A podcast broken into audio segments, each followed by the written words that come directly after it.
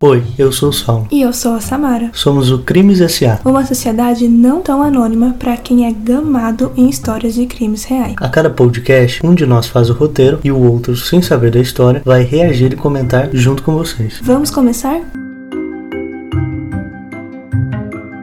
Esse podcast não é indicado para menores de 14 anos e ou pessoas sensíveis por conter descrições de violência ou cenas agressivas. Fala, gente, sejam muito bem-vindos a mais um episódio do Crimes S.A. Aqui, quem vos fala é Saulo Azola e ao meu lado, Samara Zola. os irmãos malucos que resolveram criar um podcast de crime em plena pós-pandemia e também pandemia. É, porque ainda ainda estamos aí. Omicron, Agora tá. A Omicron chegou para fazer o nosso terror. Mas a gente vai vencer, todo mundo vacinadinho aí e logo isso acaba. Exatamente. E qual que é o nome do crime de hoje, Samara? Bom, o crime de hoje eu escrevi, então o Saulo não sabe nada de nada. E o nome do crime de hoje é O Crime da Bala de Ouro.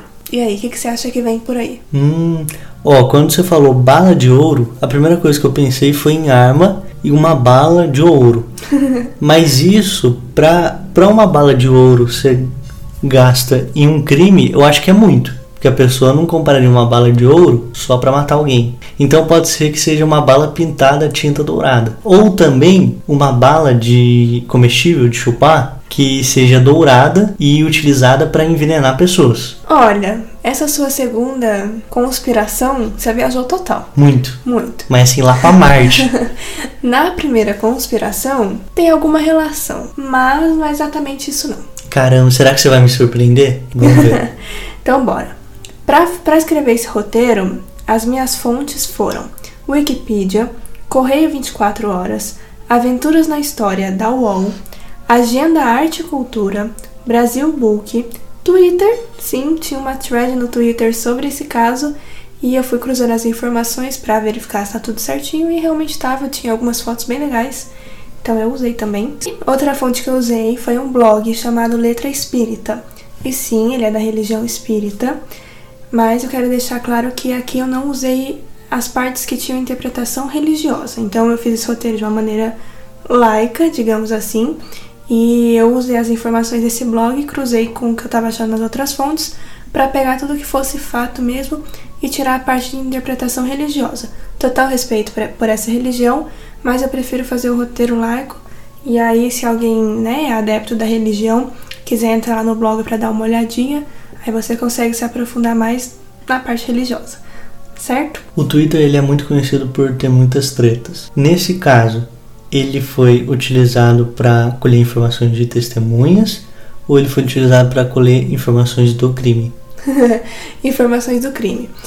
Não tem como colher informação de testemunha. Porque e ele- eu vou te explicar por quê. Tá bom. Porque o caso aconteceu em 1847. Nossa. Não tem testemunha viva. Eu acho que nem o bisavô do criador do Twitter existia naquela época. Então, não tem testemunha viva, então foi pra conseguir informações mesmo. Aconteceu em Salvador, então finalmente a gente tá saindo aqui do Sudeste, de São Paulo, os últimos casos tudo em São Paulo, mas a gente vai sair. Crimes de Sampa, meu. Ô, respeita Sampa. o Saulo tentando fazer o sotaque paulistano é péssimo, gente. É péssimo, é péssimo. O nosso sotaque caipira você tem que aceitar. Mas pra onde que a gente vai agora? Qual, qual o estado? A gente vai pra Salvador, Bahia. Inclusive, já aproveita aqui pra Salvador, mandar- Bahia. É é assim que faz. Acho que não. Ficou bem distante. Podem bater nele, gente. Eu quero inclusive aproveitar para mandar muita solidariedade pro pessoal lá da Bahia. Você viu, menina? Tá passando por um momento complicado. As enchentes lá, cada Sim. vídeo, né? E a gente tá aqui torcendo e orando muito para que fique tudo bem quanto antes. Muito Então é triste e assim, a gente tem a confiança que vai dar bem. Vai ficar tudo bem. Existem várias ONGs e organizações aí cuidando de doações, então se você puder, procure saber e ajude aí da forma que você pode. Mas, bora pro caso? Sim. Vamos lá. Nascida em 3 de fevereiro de 1827, na Bahia, Júlia Fetal era filha de um rico comerciante português, o João Batista Fetal, e de sua esposa, a francesa Juliette Fetal. Só uma observação. Eu sei que a gente tá falando de um crime, mas esse sobrenome, Fetal, ele é, É. um pouco engraçado, hein? Ele é curioso. e a mãe dela não é a Juliette, que a gente conhece. Ah, Brincadeira idiota, né? Mas enfim, a mãe dela temos era... um cacto na área? Eu sou cacto, sim. Você é? Claro. Então você pode se preparar que eu sou contrário a você, tá? Mas enfim, vamos continuar. Olha que, que os cactos são fortes. Bora lá então. Em Salvador, eles moravam em um sobrado na atual Avenida 7 de Setembro e os registros indicam que era nas proximidades da Praça da Piedade. É, a família era abastada financeiramente, então a moça teve acesso a tudo e mais um pouco.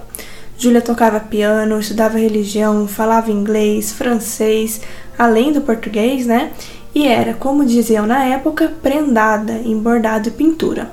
Inclusive, existe um registro de um desenho dela, que pela imagem eu imagino que seja a representação de Cristo, e ela era muito boa mesmo. Eu vou deixar essa imagem lá no Instagram, crimes.sa, e o desenho é lindo, ela desenhava muito bem. Bom, o pai morreu quando a Júlia ainda era muito jovem, então ela ficou a cargo da mãe viúva. Com 19 ou 20 anos, a Júlia conhece João Stalan... Olha, o nome desse João é difícil, viu? João Estalanislau de Silva, Lisboa. Estalanislau... Esta... Gente, es... Estanislau. Estanislau. Gente... João Estanislau. Posso falar uma coisa pra você? Diga. No começo, eu achava que você ia falar João Stallone. Daí eu falei, caramba, eu acho que a Samara foi para outro lugar. Mas enfim, o sobrenome dele é João Estanislau da Silva Lisboa. A descendência aí deve ser da onde? Português. Português. Uhum, é isso. Bom, João era tutor da Júlia e dava aula de inglês para ela. Ele era nascido em Calcutá, ele nasceu em 1824, então ele é três anos mais velho que ela. Ele era formado em letras na Bahia e ele foi o primeiro aluno laureado pelo Liceu da Bahia. Então ele foi ali, tipo, o primeiro formado ali da, da instituição educacional que tinha na Bahia. Esse primeiro aluno laureado é como se fosse a primeira pessoa que recebeu um bacharel, é isso? É, tipo, o primeiro formado ali. Ah, tá. E no que exatamente? Como professor de alguma coisa? Letras. Letras? Ah, tá bom. Então, é, ele foi lecionar, dar aula. Caramba, então ele realmente fez parte da história, porque letras é um curso que tem muita gente, né? E ele sendo o primeiro daquele da lugar. Ba é, da Bahia. Da isso. Bahia. Bom, Stanislau era um, era um profissional excelente. Tinha uma postura irretocável e era muito digno. Seus colegas de profissão e o meio acadêmico nutriam muito respeito por ele. Se antes havia sido aluno do liceu, agora era professor da instituição. Nos dias de folga, ele se dedicava a aulas particulares e dava aula principalmente para as donzelas da capital baiana. Isso porque na época as mulheres não tinham permissão para frequentar escolas. Somente 20 anos depois, em 1867, elas conquistaram o direito de frequentar escolas privadas e só nos anos 80 puderam frequentar a educação pública. Quando você fala de não poder frequentar as escolas, eu lembro muito da série de Handmaid's Tale, que tem essa questão né, da violação de, da educação em relação à mulher. Sim. Tem muito essa separação, né? E a gente trazendo mais para atualidade também, tem a questão lá do Oriente Médio de aquele, eu não sei exatamente qual foi o grupo terrorista lá.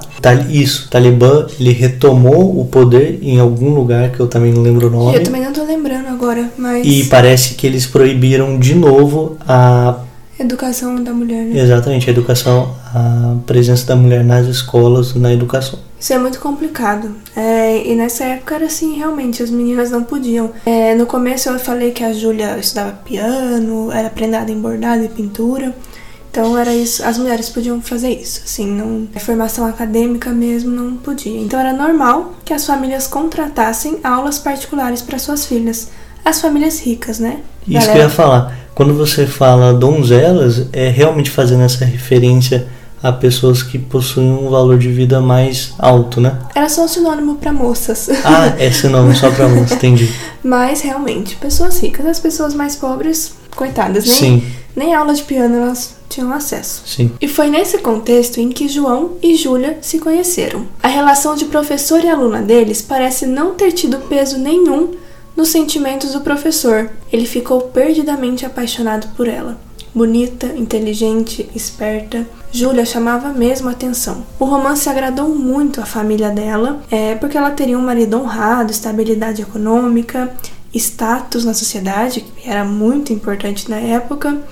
Afinal, ele era um homem de muito respeito, então a família que ele formaria também seria. João não via a hora de casar com Júlia e a família dela também estava ansiosa pelo matrimônio. Mas essa história não está dando voz para uma personagem muito importante, Júlia.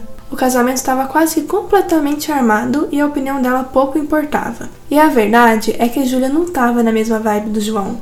Dizer que ela amava ele, ou mesmo que ela gostava minimamente, é mentira. Eu tenho certeza de que se o casamento dependesse única e exclusivamente dela, Estrelelê nem tinha começado. Nas palavras de Jorge Amado, porque sim, ela virou personagem do Jorge Amado. Ele disse: a todos Júlia Fetal namorava. Um professor, doido de amor, noivou com ela. Pediu-lhe a mão em casamento. Júlia Fetal não nascera para noiva nem para esposa. Nascera para amante, para beijos furtados, para encontros clandestinos. Ou seja, Júlia era chiquita suelta. ela não queria casar e nem gostava do tutor. O sonho dela não era ser esposa dele. A moça, diferente do professor, não se casaria por amor. Então, nesse possível casamento, a gente já começa a enxergar que a Júlia, assim como as mulheres da época, era apenas mais um dos objetos que os homens utilizavam em um casamento, né? Sim. Porque é. uma voz ativa realmente não existia. Não, nem para decidir se queria casar ou não. Então, a, ele queria a família dela também, porque importaria a opinião dela, né? Sim. Enfim, Julia era chiquita suelta. Julia. a Julia era chiquita suelta, ela não queria saber direito dela, não queria nada. Mas, como a opinião dela pouco importava, os preparativos para o casamento continuaram. João e Júlia noivaram com aliança e tudo, e como eles eram membros da alta sociedade, isso tudo era quase um espetáculo, todo mundo acompanhando, comentando, e tudo ia aparentemente bem quando a entrada de mais um personagem mudou o rumo dessa história. Júlia já tinha aceitado que se casaria sem amor, mas o que ela não podia impedir era que seu coração passasse a bater mais forte por alguém que não era o seu noivo. Júlia conhecia um homem que a fez se sentir diferente. Luiz Antônio Pereira Franco estava no quinto ano do curso de Direito, tinha a mesma idade da moça e era charmoso. Uma troca de olhares aqui, hum. outra ali. Júlia estava apaixonada. Há relatos que dizem que foi só flerte. Outros dizem que, o, que os pombinhos realmente iniciaram um relacionamento. O fato é que, como sempre, lá estavam os fofoqueiros de plantão. Então, não demorou muito para a fofoca se espalhar e chegar nele, o noivo. Esse amor dele por ela, do noivo pela Júlia, era tão doentio que os registros dizem que ele passou até alucinações, ficar extremamente perturbado com a possibilidade de a sua noiva estar em outro relacionamento e ele começou a ter mudanças abruptas de comportamento. Não só a frustração amorosa, mas também o fato de agora João ser taxado de homem traído foram os principais catalisadores de toda a conturbação da vida dele. Lembrando que essa história de traição nunca foi confirmada. Não se sabe ao certo se Júlia e Luiz tiveram uma conversa sequer durante toda a vida deles. Mas na cabeça do professor, aquilo, independente do que fosse, era o fim do mundo.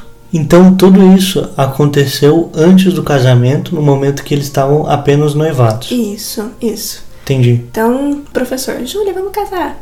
Júlia, hum. Família da Júlia, vamos sim. E noivou, aliança e tudo, mas um moço bonito apareceu. Júlia era chiquita suelta, Júlia não queria casar. O moço charmoso deu uma olhada, Júlia deu uma olhada, se apaixonaram. Deu match. Deu match. Teve traição? Não sei. Teve relacionamento? Não sei. Mas o moço existiu. Mas o moço existiu e algum trelelê teve. Mas é o, é o que eu falei agora há pouco. Pode ter sido só uma troca de olhares. Num baile, as pessoas viram eles se olhando. Eles podem nunca ter conversado na vida. Mas de alguma forma tinham interesse. Ou isso foi só fofoca? Fanfic? Tô curioso. Não sei. O fato é que a fofoca chegou no professor, no noivo, e ele, no amor doentio que ele tinha por ela, enlouqueceu assim, foi perdendo a cabeça mesmo. Ele se afastou, tentou se distrair, passou um tempo isolado, mas não conseguiu superar. Ele não era capaz de aceitar tamanha rejeição. Começou a, a passar muito tempo sozinho, sem ninguém para conversar. E aí já viu, né? Cabeça vazia. É a oficina do diabo. Essa frase você achava que não ia lembrar, lembrei, tá? e foi isso que aconteceu. A cabeça do João começou a maquinar um plano fatal. com o objetivo de recuperar sua honra. Júlia era sua única paixão. Para o tutor, jamais teria outra como ela na vida dele. Ele precisava conceder a ela uma morte digna da sua santidade. Ih, que papo maluco é esse, hein? Era 20 de abril de 1847 quando, por volta das 16 horas, um estampido rasgou o silêncio da Avenida 7 de Setembro. O que, que tinha na Avenida 7 de Setembro? O sobrado da família Fetal. O tiro foi a sentença de morte de Júlia Clara Fetal aos 20 anos. O atirador? Já sei, foi o tutor que amava ela, porém não era amado. Isso. O João Stanislau. Mas descobriram assim de cara. Ele também me escondeu muito. Tava todo mundo lá? Eu vou explicar melhor agora. Caramba, tipo, Portando três. churrasco da família, deu a louca nele, matou a menina.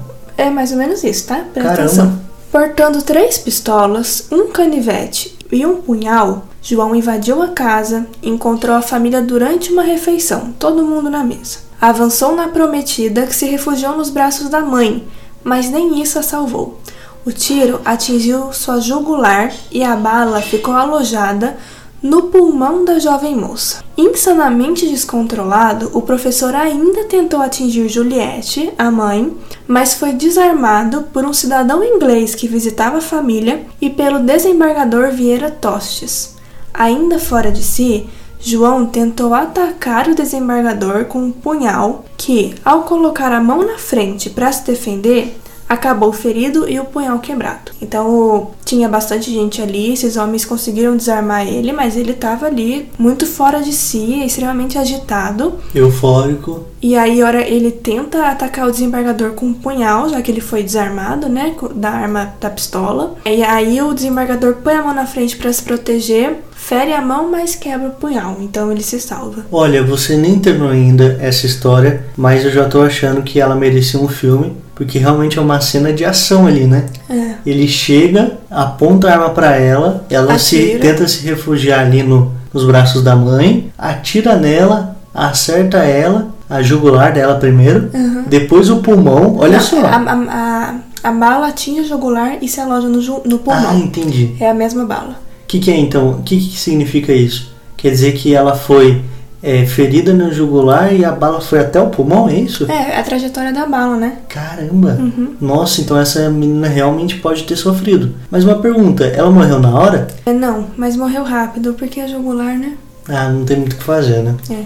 Bom, a população soteropolitana não falava de outra coisa, afinal, os envolvidos eram filhos da alta sociedade. O cortejo de Júlia nas ruas de Salvador contava com cerca de 20 padres, acompanhados de uma multidão silenciosa. O corpo da jovem foi sepultado na Igreja da Graça, que é considerada a primeira igreja de Salvador, ao lado do túmulo de Catarina Paraguaçu, uma indígena que tem muito simbolismo religioso na região. Segundo as crenças, ela teria tido revelações em sonhos de nau- naufragos e ordenado que fossem até a praia verificar. E realmente, quando chegaram na praia, teriam náufragos lá, que foram salvos, né, por causa dessa, dessa suposta revelação que ela teve. Além disso, em outros sonhos, ela dizia que via uma mulher carregando um menino, e essa mulher pedia que fosse construída uma casa para ela e seu filho na aldeia de Catarina. Tempos depois, dizem que uma imagem de Nossa Senhora carregando Jesus Cristo foi encontrada na aldeia,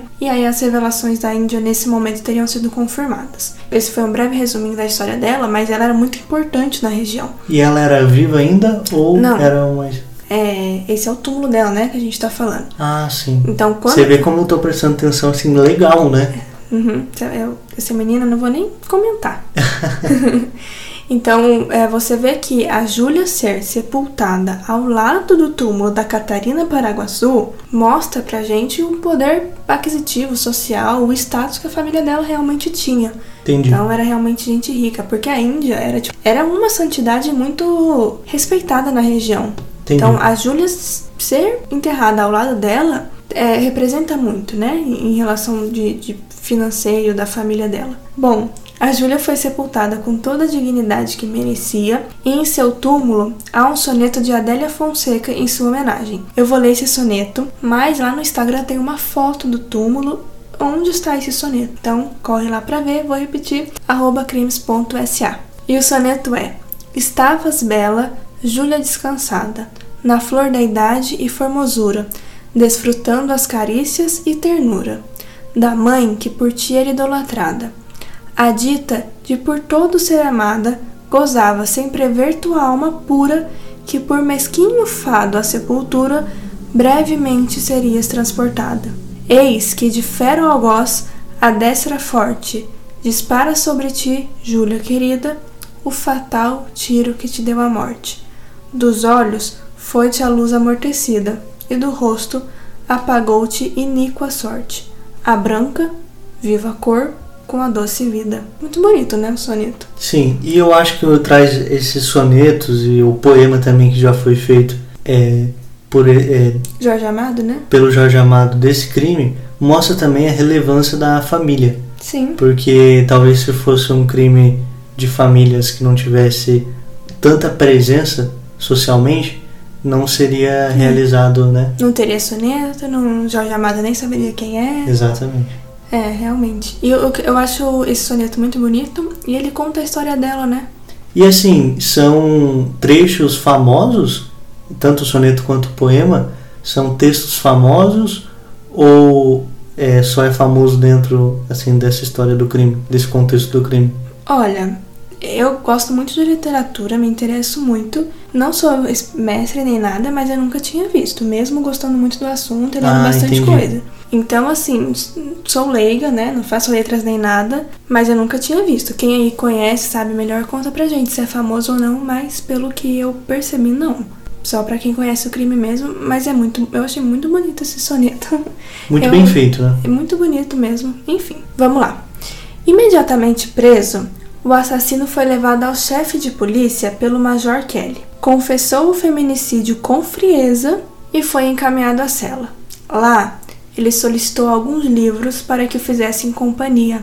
Em 30 de abril, uma publicação do jornal Diário de Pernambuco dizia o seguinte: Custa crer tanto sangue frio em, em um homem que tem perpetrado tão horroroso crime. Tanto mais quanto sabe esse homem que se lhe está formando o processo e deve contar com a imposição da pena que o faz credor um ato tão nefasto. Então a comoção foi gigante socialmente. As pessoas ficaram revoltadas com o que eles tinham feito com a Júlia. É isso que o Saulo falou, né? Por- Porque ela era de uma família rica. Talvez fosse de uma família pobre, isso não teria acontecido. Mas as pessoas ficaram muito perplexas diante de tudo, pela idade dela, porque ela era de uma família tradicional. E, e porque, como eu falei no início, não teve prova da traição. Talvez a Júlia e o Luiz Antônio nunca tenham se falado.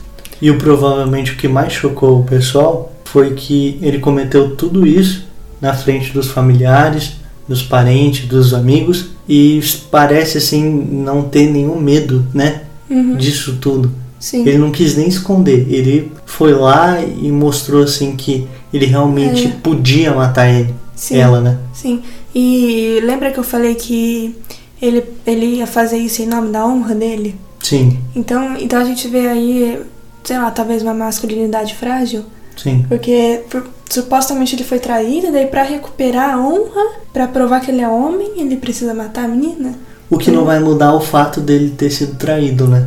Ou, ou não, né? Porque talvez Sim. ele não tenha sido. Enfim, Exatamente. Independente do que aconteceu, não vai mudar o fato. Outro detalhe interessante que você acabou de falar é que logo após que ele foi preso ou detido, porque ele ainda não havia sido condenado, ele pediu que levassem livros até a cadeia para que pudesse acompanhar ele na solidão. Mas assim, é, isso mostra o quanto ele não estava nem um pouco preocupado, porque ele poderia ter ficado aquele tempo pensando nas atitudes que ele tomou, que ele foi muito precipitado, que ele é, fez algo que ele nem tinha pensado, mas não, ele preferiu pegar ali livros, que deveria ser uma diversão para ele, em vez de pensar, né? Sim. Interessante. Sim, inclusive esse, esse trecho do, do Diário de Pernambuco que eu li, eles estão indignados por isso, porque eles estão falando que ele está sendo frio. É. Ele está sendo sangue frio diante de um crime péssimo, hor- horrível, horrorendo, com que a família teve que ver a filha morrer. Enfim, né? É, amigos seus influentes na sociedade tentaram advogar por sua soltura com a justificativa de insanidade. Sempre, né? Fez merda, ah, mas é porque não tava dentro de si.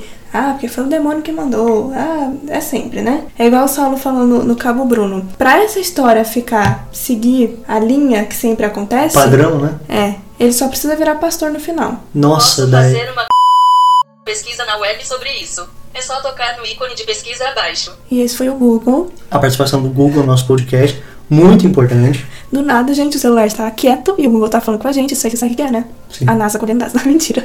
Ou pode ser também o tutor querendo mandar aquela mensagem. Ela não Ó. fica fazendo podcast falando mal de mim, não. é. Mas enfim. É, o que, que você tava falando? Em que os amigos dele tentaram advogar pela soltura, dizendo que ele estava insano. É, aquela, aquela história de que a pessoa não estava tava sem suas faculdades mentais como justificativa para legitimar um crime. É. Não, gente, não. E daí, é, igual você tava comentando, e a gente chegou a falar no episódio do Cabo Bruno, é, para completar essa história só falta ele virar pastor ou falar, né? Colocar a culpa no diabo, Sim, que é criar essa representação maligna é, que na verdade foi ele que cometeu. O nome disso é fugir da responsabilidade. Aliás, até ele mesmo, o professor, alegou que estava passando por um momento de insanidade e que não poderia responder por seus atos. Surpreso? Eu não estou. Bom, ele chegou a ser atendido na Santa Casa algumas vezes e isso passou a ser visto como uma tentativa dele de fugir do julgamento, o que de fato aconteceu. Ele perdeu duas sessões previstas para o caso dele. É, no dia 15 de julho, um recado anônimo deixado no Correio Mercantil de Salvador, inclusive, relatava um suposto plano de fuga do João. Bom, em 28 de setembro não teve como fugir e ele compareceu ao fórum. Lá fora, uma multidão em coro recitava: Júlia Fetal, de família muito boa, morreu assassinada pelo Dr. Lisboa. O júri, formado por 12 participantes, anunciou sua decisão no dia seguinte. O professor foi condenado a 12 anos de prisão com um trabalho forçado no forte de Nossa Senhora do Monte do Carmo, mas acabou pagando a pena no forte do Barbalho. Que palhaçada esse camarada matar uma mulher que não tinha nem gostava dele, não tinha nenhuma relação assim de fato com ele, né? Tinha aquela relação forçada, matar ela por achar que ela estava traindo ele e ser preso por apenas 12 anos. Sim, Isso é uma palhaçada assim sem tamanho. sim. Eu também achei assim um absurdo. 12 anos. Ele matou a menina com um tiro que pegou na jugular, se alojou no pulmão, causou um terror na casa dela, tava portando três pistolas, um canivete, um punhal. 12 anos. E só aconteceu isso. Na presença de, de tantos. é, tantas testemunhas Aham. que não dava nem pra negar que realmente foi um fato. Sim. Não, e olha, eu acho que você vai ficar mais revoltado com o que vem. Você vai ficar mais revoltado. Ele vai, ele vai cumprir provavelmente dois anos e vai sair. Ou dois meses. Ou se bobear um dia. Você vai ver. Bom, durante sua pena, o condenado teve a Santa Casa de Misericórdia intercedendo por ele junto a Dom Pedro II, imperador do Brasil na época, já que na epidemia de cólera que teve enquanto ele estava preso, ele auxiliou no tratamento dos doentes. Então ele ficou preso sim, os 12 anos, mas durante ali é, o período que ele estava preso, a Santa Casa de Misericórdia tentou interceder por ele junto com o imperador. Esse era um assunto que mexia muito com o imperador, porque ele mesmo tinha tido cólera. Então, quando você falava ali da cólera, da, da epidemia, alguém que tinha se voluntariado durante esse período, que tinha auxiliado nos tratamentos, isso mexia com o imperador. Então, a Que Santa- era? Dom Pedro II. Então, quando a Santa Casa tenta interceder, é por isso, porque eles sabiam que era um assunto que mexia com o imperador. Acaba chegando no imperador, mas antes mesmo de ele tomar uma decisão, o professor manda uma carta pedindo que ele recuse o pedido de indulto da Santa Casa, e o, o imperador estranha, e em uma oportunidade em que estava na região, o visita em pessoa em sua cela. Esse cara, você tá vendo como o dinheiro é quem manda em tudo? Move as Primeiro, montanhas. né? só ficou 12 anos. A pena foi só de 12 anos. Segundo, o imperador se deslocou até a cela dele. Porque ele recusou lá o pedido de indulto, né? Que a Sim. Santa Casa tentou. E aí o, o diálogo teria sido o seguinte, tá? Essa é uma parte aqui que as pessoas imaginam como tenha sido com base nos relatos do dos guardas, mas não tem um registro com as falas travessão. O imperador diz, não tem, tá? Então esse aqui é, é um, um Nesse momento, o imperador, o- nesse momento, o imperador levemente levanta sua pálpebra direita. Não, não tem esse registro escrito, mas isso é com base nas testemunhas, nos guardas que estavam ali. Então, eu vou falar como teria sido esse diálogo. O diálogo realmente aconteceu, não exatamente desse jeito, mas o conteúdo foi esse. Por que o senhor não requereu o indulto? Questionou o imperador. Permita-me, senhor, que nada requeira. Cumprirei a pena até o fim. O João respondeu. O imperador teria aceitado a resposta e saído da cela forrada de livros. Então ele ficou com os livros lá que ele teve. Pra falar bem a verdade, pelo que eu li, a prisão dele foi bem assim tranquila, porque ele tinha acesso aos livros que ele queria. Não foi assim. Lembra que eu falei que ele foi condenado a trabalho forçado no forte? Sim. Não foi bem o que aconteceu, ele não foi trabalho forçado. Enfim, o assassino nunca deu motivação pelo crime, mas a especulação popular era uma só: traição. Para todo mundo ele tinha feito aquilo pela suposta traição. Inclusive, você percebeu que o nome do crime é o crime da bala de ouro.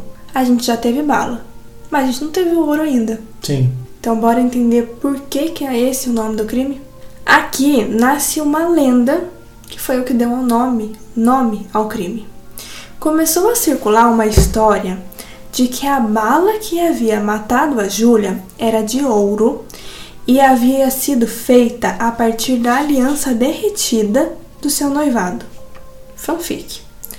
Anos depois, o corpo foi exumado, a bala foi retirada, analisada e constatou-se que era de chumbo mesmo e que isso de que a aliança foi derretida na noite anterior ao crime pelo próprio João para criar uma bala e a bala da própria aliança matar Júlia, isso não passou de uma lenda que foi criada para romantizar um crime bárbaro, a famosa fanfic. Ah, o tipo de conspiração que, independente da época, sempre existe. É, Então hoje talvez estaria lá no gospel do dia essa conspiração e naquela época talvez estava ali na voz do povo, né? É, na fofoca, linguagem né? popular. como dizem na minha terra, no meu interior, fofocaiada. Fofocaiado. É isso. Bom, ele cumpriu a pena inteira e mesmo depois e mesmo durante sua prisão e depois dela, seu prestígio social em nada foi afetado. Na cadeia, recebia, recebia visita de mestres e alunos. Solto, em 1859, voltou a dar aulas de geografia e inglês no Liceu da capital, onde, inclusive, deu aula a Ernesto Carneiro Ribeiro, que é um nome da política muito conhecido pela polêmica que ele manteve com Rui Barbosa sobre revisão ortográfica. Então é um assunto meio chatinho. Eu até coloquei um resumo aqui, mas eu não vou ler não, porque é meio chatinho, mas vocês pesquisem lá. A discussão dos tiozão. É, é o depois de solto, né? O assassino João, ele deu aula pro Ernesto Carneiro Ribeiro e teve uma polêmica com o Rui Barbosa. Então quem quiser saber mais aí dessa polêmica, dá uma pesquisadinha lá. Bom, depois disso ele decide morar em Portugal, onde ele lança o livro O Atlas Elementar e onde ele morre aos 54 anos, 122 anos antes de eu nascer. 9 de fevereiro de 1878. 122 anos depois, exatamente, a luz chegou ao mundo. Ah, Eu mesma. pior que aqui eu fiquei pensando, nossa, mas o que, que essa maluca tá falando? A luz, que luz que chegou no mundo? Ela tá falando dela. Eu mesma. Você não tem vergonha, não? Nenhuma. Você é assim mesmo. Meu jeitinho. Cara de pau, né? Meu jeitinho. Bom, a história virou um livro de romance e até novela. Em 2018, a novela Espelho da Vida, da Rede Globo, trouxe a narrativa do crime da bala de ouro. A gente não é muito de novela, eu sinceramente não assisti essa novela, não conheço, mas quem é noveleiro aí talvez até encontre a semelhança nas histórias. As curiosidades não param por aí, tá? Achou que acabava aqui, né? Eu achava. De Não verdade. Achei que ia acabar. Porque esse sobrado da família fetal, onde tudo aconteceu, onde a Júlia morou a vida inteira e onde ela infelizmente faleceu, sofreu um incêndio alguns anos depois e acabou sendo vendido para uma família vinda de Muritiba, no recôncavo baiano. Um dos integrantes dessa família era uma criança de 5 anos na época. Ele tinha nascido em 1847, exatamente no ano em que a Júlia morreu, e o nome dessa criança era Antônio Frederico de Castro Alves. Castro Alves é um grande nome, grande mesmo, da terceira fase do romantismo brasileiro, feito que o concedeu a alcunha de poeta dos escravos. A escrita dele era consciente, abolicionista e trazia como temática sempre a exploração dos escravos. Um verdadeiro gênio, né? Sim, o Castro Alves é incrível. É, ele é bem famoso, né? Ah, sem sombra de dúvida. Porque ele é o principal nome aí da, da última fase do romantismo. Olha como as histórias se cruzaram, né? Então, Interessante, é.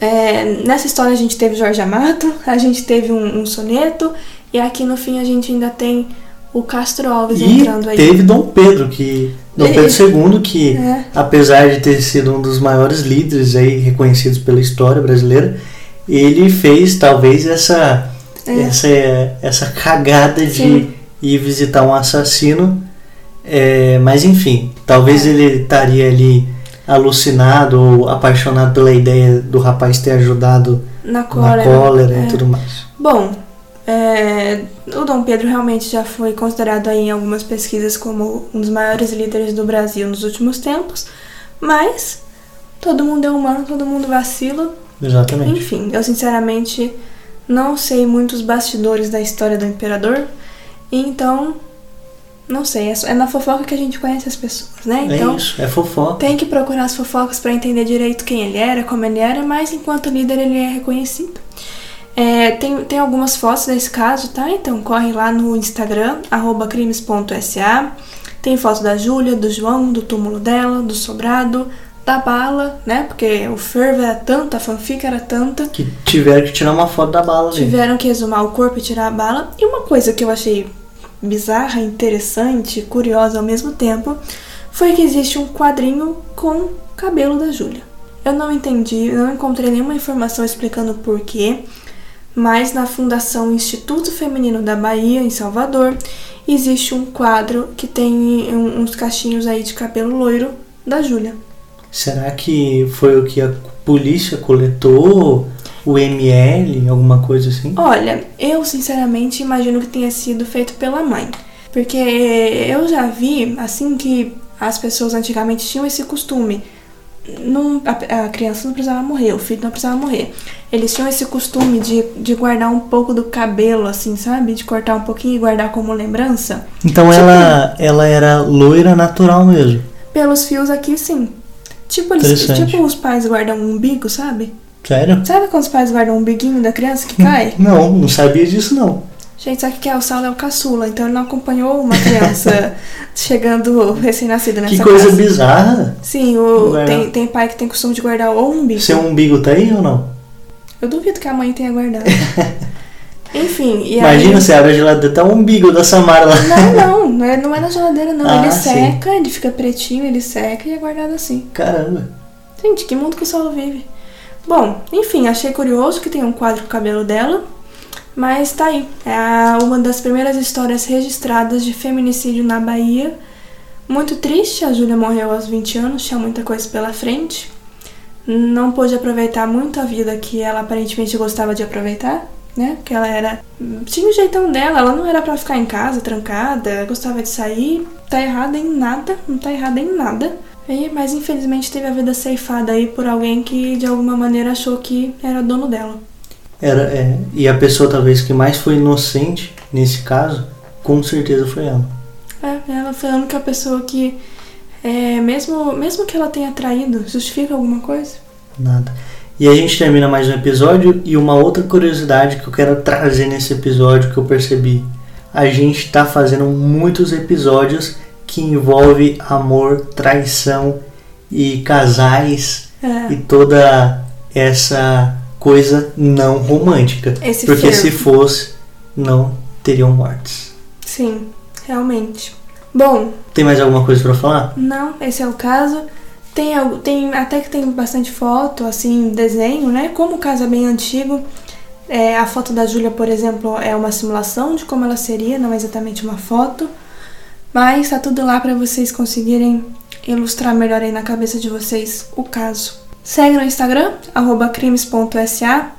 Tem sugestões de crime? Manda pra gente no e-mail podcrimes.sa.gmail.com, no direct do Instagram ou no nosso site. Lá no site tem um formulário para você mandar uma sugestão, um feedback, alguma coisa.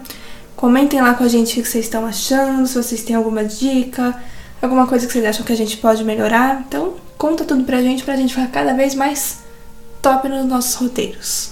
É isso aí, ficamos por aqui. Até o próximo episódio do podcast Crimes S.A. Eu sou Saulo Azola e ao meu lado, sempre comigo, Samara Zola e o aqui ficou grande, hein? Ficou longo. É assim que vocês gostam, então ouve até o fim, manda para todo mundo, comenta no Instagram, compartilha, faz de tudo. Beijo! Tchau, tchau.